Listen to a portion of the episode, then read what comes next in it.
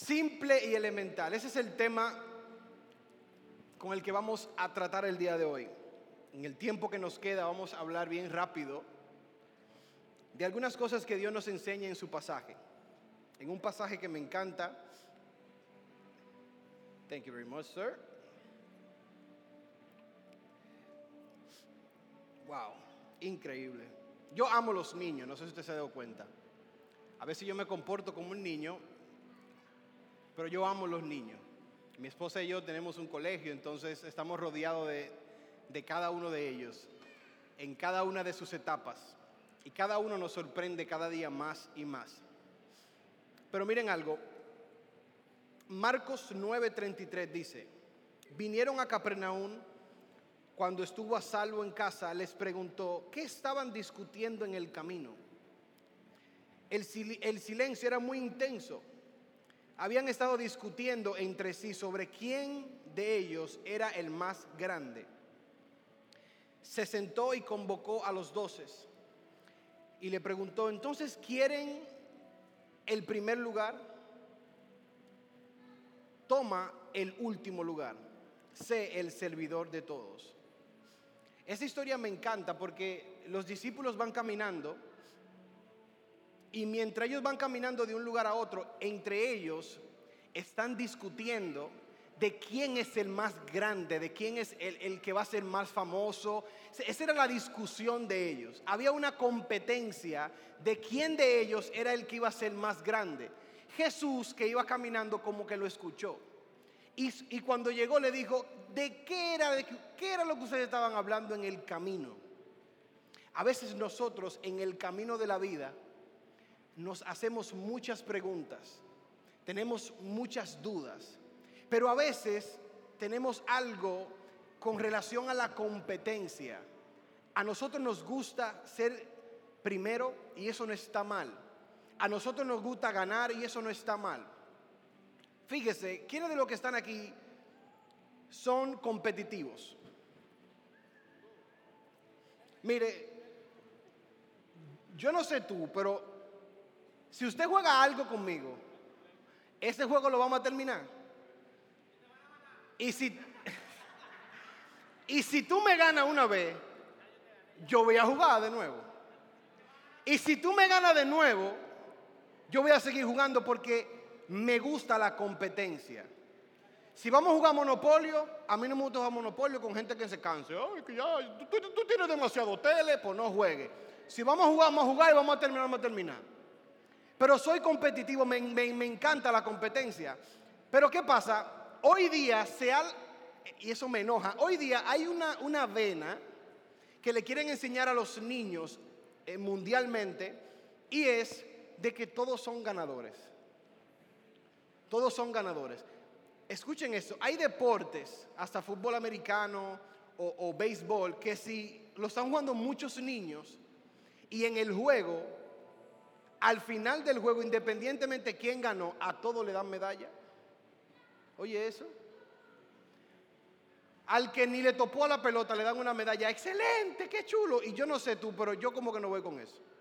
Porque mi competitividad lo que me dice es que si yo voy a jugar algo, yo puedo perder o puedo ganar. Y si yo pierdo, me voy a esforzar para ganar. Si, no me dé cosas que yo no me merezco. Si yo no me lo gané, no me lo gané. Yo estaba viendo un video. Tú sabes que a los niños cuando van a jugar pelotas, cuando son muy pequeños, ellos le ponen un, un tubo que se mueve y la pelotica está arriba.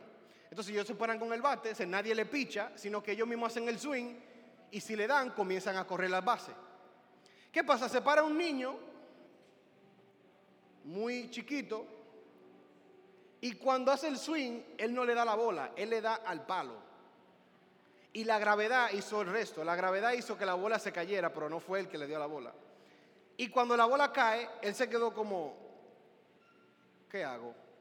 Entonces el papá y el coach, corre que fungí. ¿Cómo fungí? y el muchachito comienza a correr para primera. Los otros, como son también chiquitos ahí y están tratando de agarrar la pelota, cuando la agarran, que tiran para primera, la botan. Y el coach corre para segunda y va el muchachito para segunda, que la cabeza le pesa muchísimo, mire. Y va así, dobla en tercera y llega home. y el coach vocea, home run. Home run. ¿Cómo que home run? Eso fue un strike realmente. Porque realmente él no le dio la pelota. Pero se lo celebraron como que si él la sacó del parque, corrió todas las bases y aunque perdieron le entregaron una medalla y una medalla grande porque ganó. No ganó. No hubo un esfuerzo. Y eso se ha visto en muchos deportes de niños. Le dan medalla de ganador al que no se la merece. Si eso es algo que está ayudando, que ellos hicieron una investigación y está ayudando, amén. Pero yo no voy con eso. A mí ponme a jugar. Y si no me fue bien, dime que no me fue bien. Sea competitivo. Si usted pierde, no llore. Mi hermana es la peor perdedora que usted pueda ver. Ella perdía y comenzaba a llorar. Y yo, mi hermana, pero es que es un juego, ¡ay! pero un juego. Pero yo era medio malito. Yo lo que hacía era lo que más le quilla a cualquier hermano, que le hagan yo era así, perdiste. Y eso la ponía histérica, pero realmente ya no sabía perder. Los discípulos están entrando en un tema de que quieren ser el más grande, que quién es el más grande, que quieren llegar y tener fama y todo eso. Entre ellos había una competencia y Jesús, para responder esa inquietud, miren lo que le dice. Eso me impacta muchísimo. En Mateo 18 dice lo siguiente. Esa es la misma historia, pero en otro libro. En esa misma ocasión los discípulos le preguntaron a Jesús, ¿quién es el más importante en el reino de Dios? Jesús llamó a un niño, lo puso en medio de ellos y le dijo, les aseguro que para entrar en el reino de Dios ustedes tienen que cambiar su manera de vivir y ser como niños. Porque en el reino de Dios las personas más importantes son humildes como este niño. Si alguien acepta a un niño como este me acepta a mí. Y miren qué drástico hay el cambio aquí, dice, pero si alguien hace que uno de mis pequeños seguidores míos deje de confiar en mí, merece que le aten al cuello una piedra enorme y lo tiren al fondo del mar. ¡Wow! ¡Qué drástico el cambio! Esa es la importancia de un niño para Dios. Esa es la importancia de la condición de un niño para Dios. Que si alguien se mete con un hijo, niño de Dios, es mejor que se ponga una soga al cuello, se amarre una piedra y se tire al mal. Es decir, tembromate. Porque esa condición de niño es una condición que nosotros no nos podemos alejar. No es que vamos a ser infantiles, pero sí debemos de ser niños, humildes como niños, sencillos como niños, elementales como un niño. Esa postura de niño te abre puertas. Esa postura de niño te da algo, un entendimiento diferente, porque tú te das cuenta que el más importante no eres tú, sino el que te dio la vida y el que te lleva cada día en tu vida. Y Jesús le quiere hacer entender y luego le dice, muchas cosas en el mundo hacen que la gente desobedezca a Dios. Y no hay manera de evitarlo. Pero qué mal le irá a quien haga que otro desobedezca a Dios. Si lo que haces con tu mano o con tu pie te hace desobedecer, a Dios, mejor córtatelo y tíralo bien lejos. Es mejor vivir para siempre sin una mano o sin un pie que ir al infierno con las dos manos y los dos pies. Si lo ves con, si lo que ves con tu ojo te hace desobedecer a Dios, mejor sácatelo y tíralo lejos. Es mejor vivir para siempre con un solo ojo que ser echado al infierno con los dos ojos. Recuerden, no desprecien a ninguno de estos pequeños, porque a ellos los cuidan los ángeles del cielo. Es increíble el contraste que Dios hace con el cuidado de un niño. Ahora yo le voy a hacer una pregunta. ¿Quiénes de los que están aquí se acuerdan de algo de cuando usted tenía cuatro años?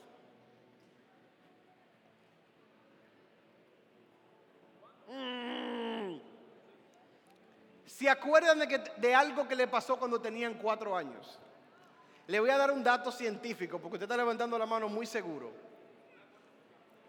El porciento de personas que puede recordar algo que vivió cuando tenía cuatro años, le digo el número, le digo, 0.1. Pero miren lo que sí pasa. Cuando usted ve una foto, cuando usted, a lo mejor cuando pequeño le enseñaron una foto y le narraron la historia, usted piensa hoy día que fue que usted la vivió y no fue que usted la vivió, fue que se la contaron.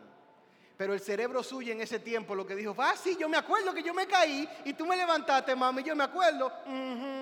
Tú te acuerdas, sí. La foto te trae memoria. Hay algo que se llama amnesia, infantil. Amnesia infantil, se lo voy a decir o amnesia de la niñez es la incapacidad común por parte de los adultos para recordar los primeros años de su infancia. Generalmente la amnesia cubre eventos desde el nacimiento hasta el torno a los tres o cuatro años de vida. Es decir, que cuando usted llega a los cuatro años de vida, cuando usted pasa de ahí, es imposible que usted se acuerde de lo que usted vivió. Entonces, eso hace mucho yo lo tenía en mi mente, yo, Dios mío, pero qué increíble es eso. Que esa niña que tenía, que tiene tres años, puede o no puede, cuando ella esté adulta no se va a acordar de todo lo que ella habló aquí. Qué increíble es eso. Cuando ella cumpla siete años, que es la edad donde todo se va, ella puede que no se acuerde de que ella estuvo hablando conmigo, de que cantó, de que se rió, de que lloró, todo ese sentimiento ella puede que no se acuerde. Porque esa amnesia infantil nos pasa a todos. Y usted dirá, ¿qué tiene que ver eso con Dios? Bueno, yo creo que hoy día todavía Dios quiere que nosotros tengamos esa amnesia infantil en algunos puntos de nuestra vida. Cuando se trata del perdón, Dios quiere que nosotros eliminemos y borremos ese pensamiento a la hora de perdonar. Que cuando usted perdone a alguien de corazón, que automáticamente usted aprenda a borrar todo lo que usted vivió. Y que no es que usted va a ser el mejor amigo de esa persona, no es que usted va a ser el canchanchan de esa persona, pero en su corazón ya se olvidó. Dios quiere que nosotros tengamos esa memoria selectiva de que uno pueda decir, eso que me pasó, eso que me hizo, me causó tanto dolor, ya hoy día yo no me acuerdo, se me borró. Que si te preguntan, tú dices, yo no sé, no recuerdo lo que me causó. Puede que me acuerde del evento, pero no de lo que me causó, porque yo decidí borrarlo completamente. Cuando necesitamos ser como niños, necesitamos tener esa capacidad de olvidar, de retener solamente cosas realmente importantes tenemos que tener la capacidad de ser sencillos, de ser humildes, de ser elementales, de volver al inicio, de empezar de nuevo. Y hubo alguien que le preguntó a Dios, pero ¿cómo así nacer de nuevo? ¿Acaso tengo que meterme de nuevo y volver a salir? No, lo que pasa es que es un pensamiento, es algo en tu mente que tú tienes que renovar. Hay algo en tu corazón, hay algo en tu mente que llega un día que es cuestionado. Y para tú volver a nacer, para tú volver a hacerlo de nuevo, tienes que volver y hablar contigo mismo y comenzar a tomar decisiones claras en tu vida. Borrar cosas innecesarias. Limpiar espacio de tu mente, limpiar espacio de tu memoria y solamente retener las cosas que realmente te van a hacer crecer. Aquellas cosas que no tienen sentido, aquellas cosas que solamente fueron un evento doloroso, déjalo atrás. Eso cuesta. Pero créanme que cuando usted aprende a olvidar, su vida cambia. A veces la gente quiere que las cosas pasen cuando te pongan la mano. Hay un trabajo que viene de parte de nosotros. Y eso es algo sumamente elemental. Te vuelves grandioso aceptando, no afirmando. Tu espíritu, no tu tamaño, hace la diferencia. Cuando tú puedes aceptar tu condición de hijo. Cuando tú puedes aceptar tu condición actual, en vez de tú andar diciendo y afirmando y queriéndote ser grande, eso te hace más grande cuando tú puedes aceptar y caminar acorde a lo que tú sabes y lo que tú conoces. A veces nosotros nos aferramos a cosas pequeñas, pero como fueron tan importantes, queremos restregársela a todo el mundo en la cara como si fueran el evento más grande del mundo. Pero cada día nos vamos alejando en vez de acercarnos. Tu espíritu es más importante que el tamaño, que los logros que tú puedas tener. A ti no te van a medir por el tamaño de tus logros, te van a medir por el tamaño de tu espíritu. Sé quién realmente tú eres. Tú puedes ir a la mejor universidad, tú puedes tener el mejor trabajo y no es que está mal. Tú puedes acumular logros, acumular logros, acumular logros. Y sí van a decir, wow, qué gran persona. Pero lo más valioso tuyo no está en tus logros, está en tu espíritu, en quien tú eres, en tu humildad, en tu sencillez en que esos logros no te hicieron romper el techo, sino que te hacen descender y ponerte de rodillas y decirle al quien te dio todo gracias y ser agradecido con lo que tú tienes. Dígale al que está a su lado, be humble. Yo no sé quién le dio la definición a humilde como de algo pobre. ¿Usted ha escuchado eso? ellos son humildes, ellos viven en una casita, están ahí tirados, son gente humilde. Yo no sé quién fue que hizo esa confusión, porque humildad no tiene nada que ver con pobreza, no tiene nada que ver con estatus financiero, no tiene nada que ver con tu intelecto, no tiene nada que ver con eso. Nada en lo absoluto. Así que trata de sacar de, tu vocabulario, cuando a veces tú invitas a alguien a tu casa, mira, en una casita humilde, Así que eso no tiene nada que ver. Tú puedes ser una persona de bajos recursos, pero eso no te hace más humilde o menos humilde. Y si tú eres una persona de bajos recursos, tampoco te sientas mal. Hay etapas en la vida que vamos a vivirla y debemos de aprender de cada etapa. Hay personas que en algún momento en su vida eran sumamente pobres y poco a poco llegaron a tener cosas grandes. Pero también se da viceversa. Hay personas que tienen muchas cosas de nacimiento. Y por no madurar, por no crecer, por no saber invertir, por no, saber tener visión, pasión, todo ese dinero heredado lo pierden y viven en la pobreza. Pero eso no te hace ni más humilde ni menos humilde. Hay una definición de humildad que dice, es una virtud moral contraria a la soberbia que posee el ser humano en reconocer sus habilidades cualidades y capacidades y aprovecharla para obrar en bien de los demás, sin decirlo. Eso es clave, sin decirlo. Usted sabía que nuestra condición humana nos empuja a que cuando nosotros hacemos algo, lo que, lo que la humanidad quiere que salga es que usted diga, fue porque yo, fui yo, Ah, eso fui. Y todo tú lo quieres hacer como que fue parte tuya. Si tú te das grande algún día, que lo vas a hacer, de repente, no, es que, él se sentaba ahí, yo, yo era que le predicaba a él. Sí, era yo que lo atendía. Ustedes no saben. Hay gente que usa eso. Hay gente que quiere tomar la gloria de Dios. Y eso automáticamente te quita tu humildad. Porque dice que tú trabajas para el bien de otros sin decirlo. Que lo que haga tu, mano derecha no lo sepa tu izquierda. Que lo que tú hagas a una persona hoy, tú no tengas que retregárselo mañana. Que si algo te nació del corazón realmente, y tú te levantaste y que realmente yo quiero ayudar a fulano, yo quiero ayudar a fulano, cuando tú lo ayudes, quédate callado. Hay, cosas que ni para testimonio funcionan. Y que yo te lo voy a decir a ti aquí entre nosotros dos, no lo dañe, quédate callado mejor.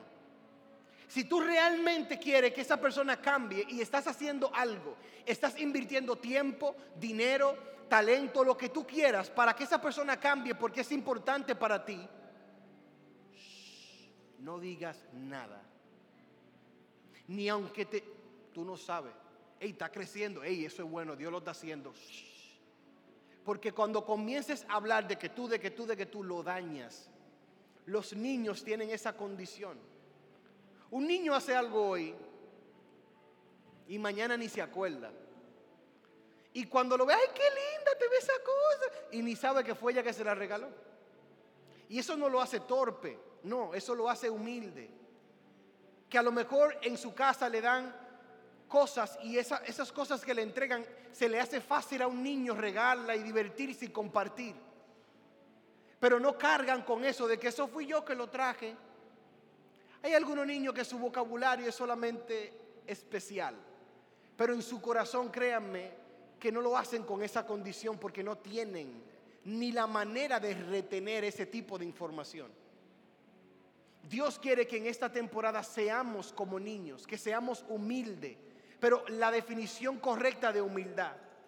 El ejemplo número uno de humildad se llama Jesús. Jesús dejó lo más alto para llegar a la tierra de la manera más drástica y más loca que usted se puede imaginar. Muchos de los que están aquí, si creen en Jesús o no creen en Jesús, conocen la historia de Jesús. ¿Cómo llegó al mundo? Imagínese ese escenario. Hey, señores, ¿cómo que vamos a mandar a Jesús a la tierra? ¿Cómo que lo vamos a hacer? Vamos a ver. Una lluvia de ideas. Eh, vamos a mandarlo en un carro de fuego porque él es el rey. No, descarta esa, esa no me gusta. Eh, vamos a bajarlo en un trono, en un, rayo. No, esa no. Yo me imagino, hey, pero miren, sería interesante. ¿Y si buscamos una jovencita, como de 14 años, en un lugar donde una persona que tiene esa edad y sale embarazada sin ir al matrimonio, eso va a ser un lío. Hey, está buena esa. Anótala, anótala, anótala. Sí. Teenager, exactamente. Mientras, no hay una de 12 por ahí. Busca una ahí. Está buena esa. Ok, ¿qué más? Eh, el jevo, el novio. Vamos a hacerlo cuando casi, casi se estén casando. Pero no se han casado. Ey, eso va un liazo. Está buena esa. Construyeron la historia más que ni en una película la más difícil de creer. Que Jesús va a llegar a la tierra y va a nacer de una virgen. En un tiempo donde era a matar lo que iban a los dos. El novio se asustó. Dijo, hey, ¿cómo así? Otro lío más. Eso es imposible. ¿Que el Espíritu qué? María, deja el coro conmigo. ¿Que el Espíritu qué? Explícame eso. Un ángel tuvo que bajar de ahí arriba y decirle, oye varón, tranquilo, tranquilo, mira que estaba haciendo un invento ahí. Y eso funciona de esa manera. Usted tiene que creer, cásese con su mujer y ese muchacho y no se apure que todo va a estar bien. Es una historia difícil de creer, difícil de analizar. Pero no nace en un castillo, no nace en los lugares más altos, siendo el más alto de todos, siendo el más famoso de todos. Nace en un lugar como decían muchos, humilde. No era humilde. Nace en un lugar de bajos recursos, pobre, hediondo. eso era una, ni una película te lo pinta así. Pero ese que nació ahí, desde que nace, lo primero que hacen es, vamos a matar a todos los niños que nacieron de tal fecha a tal fecha. Sigue la historia. esa sí me gusta a mí. Uf, Qué locura de pensar que el ser humano, la humildad hecha carne, llega a la tierra, nace, crece, estudia, pero su postura de Dios la deja a un lado y se hace hombre, carne y hueso como tú y como yo. Y sufre lo mismo que sufres tú y sufre yo. Pudo haber usado su poder para hacer cosas rápidas pero la usó para sanar, amar a la gente. Se juntaba con las personas que no debía de juntarse socialmente. Se ensuciaba la mano, se metía al medio, lo criticaban, lo juzgaban, de todo pasó porque su humildad nunca fue corrompida. Y nunca, nunca hizo algo conforme a su estatus en el cielo. Él lo hacía siendo hombre en la tierra. Se pueden poner de pie. Ya vamos a terminar. Dios está buscando una iglesia que sea humilde de corazón. Dios está buscando una iglesia que sean como niños de corazón. No que pretendamos entenderlo todo y ser, no, que seamos como niños pero no infantiles. Que desarrollemos un estilo de vida como esas niñas tan tiernas que Dios nos regala, que puedan hablar con sencillez, que sus emociones sean tan frágiles, que puedan entender de que lo más alto, lo más poderoso viene del cielo y no viene de sus fuerzas que ellas pueden arrodillarse, ellas pueden pedir perdón, ellas pueden pedirle a su padre en un estatus sencillo y elemental. Para nosotros ser más grande, debemos de ser más pequeños. Tú quieres el puesto más alto y Dios dice, coge el último lugar. Tú, tú quieres ser el primero yo te digo, mejor sé el último y sírvele a todos. Un corazón humilde es un corazón de servicio. Y el servicio no depende de tu estatus, depende de tu humildad en tu corazón. El hecho de tú ver personas que a lo mejor tienen grandes riquezas, bajar a los lugares más pobres o tomar acciones dignas, tú dices, wow, qué humilde. Porque en nuestro entendimiento, una persona grande que tiene mucho dinero no debe de hacer ese tipo de cosas, debe de juntarse con aquel que lo tiene todo y hablar de negocio. Y cuando te hablan te hacen sentir mal porque solamente dicen de todo lo que saben, de todo lo que hicieron y te hunden y te hunden, pero Jesús nunca hundió a sus discípulos, siempre lo levantaba con palabras que lo pudieran animar, que lo pudieran hacer entender que Él lo era todo. Que no le importó que dejaran su trabajo, que dejaran a su familia, Él los acogió.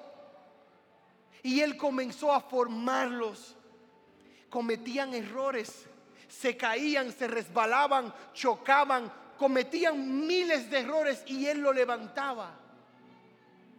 Mucho de lo que estamos aquí hemos fallado constantemente a Dios eso no te quita el título de hijo de Dios.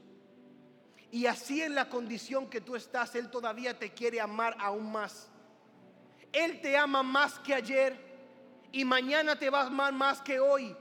Su amor es incalculable, no lo podemos medir. Su amor por nuestra vida es demasiado valiosa. Yo me paro aquí cada sábado lleno de amor porque yo sé de dónde Él me sacó. Él no me sacó del lugar más lindo, Él no me sacó del lugar más limpio. No. Al igual que tú, yo estaba lleno de pecado, lleno de temor, lleno de dolor, lleno de odio. Y Él pudo entrar de una manera humilde, pacífica, amorosa, entrar en lo más profundo de mi corazón y comenzar a sanarme poco a poco. Y soy la persona que soy hoy por quien Él es en mi vida. Él es lo más importante para mí. Y así lo va a hacer siempre. A mí no me molesta hablar de Jesús. A mí no me pesa hablar de Jesús. Al contrario, cuando tengo la oportunidad de hacerlo me siento bien.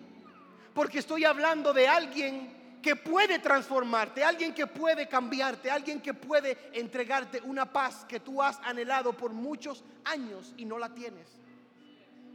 No la tienes. Te cargas en el trabajo. Te cargas en la universidad. Te cargas en tu familia. Te cargas en las decisiones que tomas. Te sientes abrumado, te sientes confundido, te sientes agotado, te sientes débil, te sientes me voy a morir. Pero aún en esa condición Él te dice, ven a mí, que quiero hablar contigo, quiero hacerte entender algo que tú todavía no lo sabes y es de que mi amor por ti no depende de tu performance, no depende de lo que tú puedas hacer, depende de tu posición de hijo ante mí. Yo quiero amarte, yo quiero transformarte, yo lo quiero hacer. No te alejes, acércate. No huyas, corre a mí. El diablo solamente puede hablar en voz alta y decirte, tú no sirves, tú no puedes, Mírate, analízate, tanto que has hablado, tanto que has orado y nada pasa. Mírate de nuevo, volviste a caer, pero Dios no hace eso. Le digo lo que hace Dios. Todavía te amo. todavía, todavía eres importante. Todavía, todavía tú eres lo más lindo. Yo creo en ti. Porque Dios susurra porque Dios quiere relación. Dios no busca que tú lo busques distante, Él quiere que tú entres en la intimidad y Él va a susurrar y te va a decir al oído, eres increíble, todavía te amo, todavía te extraño, no importa lo que hayas hecho, yo te amo igual yo te amo, te necesito, tú eres parte de mi plan, tú eres una pieza clave, tú no eres cualquier cosa. Ven y sé como un niño conmigo, ven y camina conmigo, aprende como yo lo hago, reacciona a mi amor, reacciona a mi pasión. Él te llama, Él te susurra, Él te busca porque eres demasiado importante para Él. Los niños tienen libertad. Los niños pueden brincar, pueden gozar y no importa lo que va a pasar. Ellos no se preguntan qué van a comer, qué no van a comer, qué van a necesitar porque sus padres están ahí para ellos, para cuidarlos, para necesitarlos y esa paz.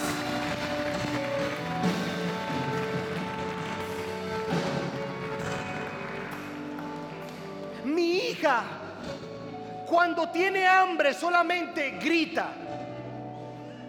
Y cuando ella grita, yo sé que es comida y le buscamos comida. Dios quiere que cuando tú necesites algo, que abras tu boca y ores y adores. Esa es tu postura. Esa es tu postura. Padre, te necesito. Padre, heme aquí, heme aquí. Esa es tu forma de llamarlo. A que Él se acerque a ti y te susurre en el oído y te diga, yo tengo el control. No hay nada más fuerte que mi amor por ti.